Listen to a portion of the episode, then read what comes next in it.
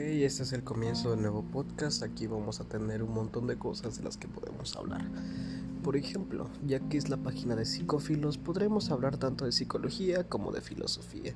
Los temas son variados, no trataremos de ser redundantes en cada uno, pero pues trataremos de ahondar lo más posible en cada temática, con el fin de que ustedes se puedan llevar una introducción a lo largo de este recorrido filosófico y psicológico desde las posturas psicológicas más comunes hasta las posturas filosóficas un poco superficial, porque no trataremos de ahondar y que sea aburrido, obviamente, sino ver tanto como la psicología y la filosofía aplicarla en la vida cotidiana.